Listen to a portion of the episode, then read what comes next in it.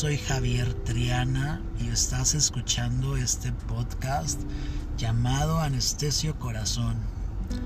Antes de iniciar quiero agradecerte de manera muy sincera estos minutos que me regalas al escucharme.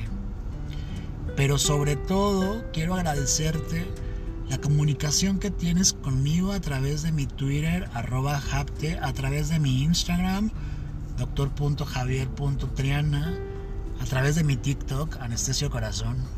Y las preguntas que me haces llegar de verdad son muy interesantes. Y las dudas ojalá te las pueda resolver completamente. De verdad te agradezco muchísimo.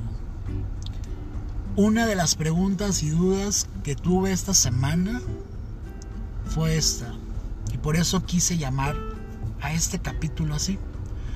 Un clavo saca otro clavo, pero ¿es la mejor alternativa? Sabemos que este es un refrán mexicano, sin embargo, proviene de un proverbio grecolatino que significa un nuevo amor saca al viejo amor, así como un clavo saca otro.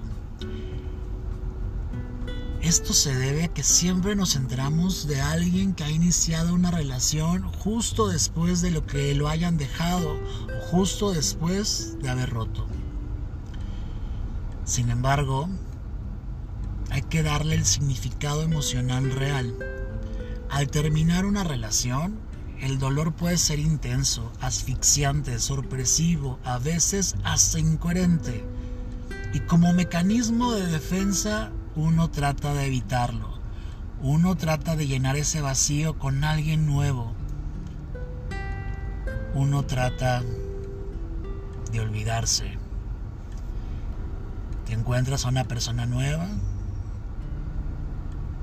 y crees que ya lo superaste. Sin embargo, el dolor sigue apareciendo y el dolor sigue estando. Sin embargo, esto es una respuesta de cómo reaccionamos al apego y al desapego, al significado que le dabas a tu ex. Muchas veces lo hacemos para sentirnos acompañados, para evitar la soledad. Otras es porque queremos sentirnos deseables, empoderados y recuperar la autoestima que según nosotros perdimos con nuestros ex. Pero todo esto son mentiras. La mayoría lo hace porque no sabe manejar el dolor y la pérdida. Al cambiar de pareja inmediatamente al terminar, uno no es consciente del dolor. Uno no se detiene a sanar y sin embargo inicia roto emocionalmente.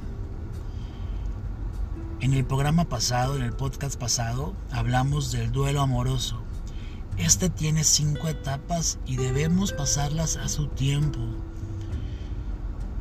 El duelo amoroso sano debe durar prácticamente entre dos y dos años y tiene el objetivo este de sanarte a ti mismo, de recuperar el amor propio real.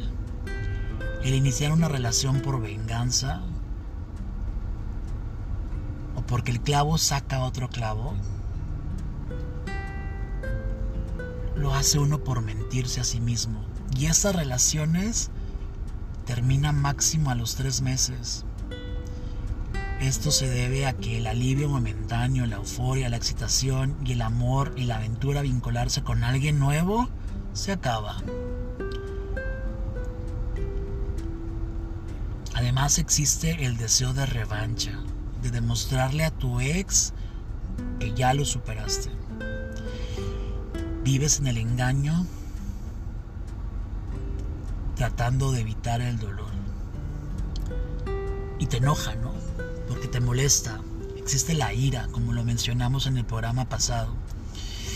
Porque algunos pasan de una relación a otra como si nada, mientras otros no pueden ni siquiera imaginarse estar en los brazos de alguien nuevo.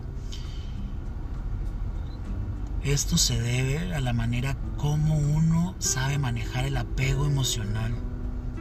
Por lo tanto, no te enojes como tu expareja maneja este dolor, este apego o desapego. Yo no sé, ni te estoy juzgando, ni estoy juzgando si es iniciar, perdón, si está bien iniciar o no una relación, si está bien o mal iniciar una relación. Yo no juzgo eso.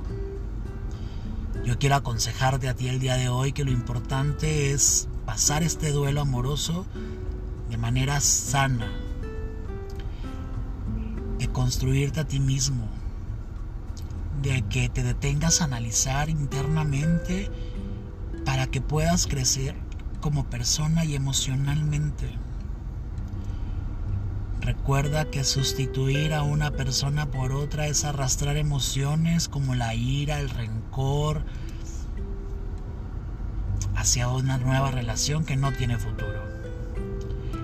Mi consejo es que te des tiempo a pegar los, los pedazos rotos de tu corazón, a crecer emocionalmente, a sanar las heridas para amarte más a ti mismo o a ti misma. Date tiempo, es lo más sano de verdad. Hoy quiero agradecerte por escucharme una vez más y de verdad espero que me sigas oyendo. Yo soy Javier Triana y te mando muchísimos abrazos y muchísimos besos. Hasta la próxima semana.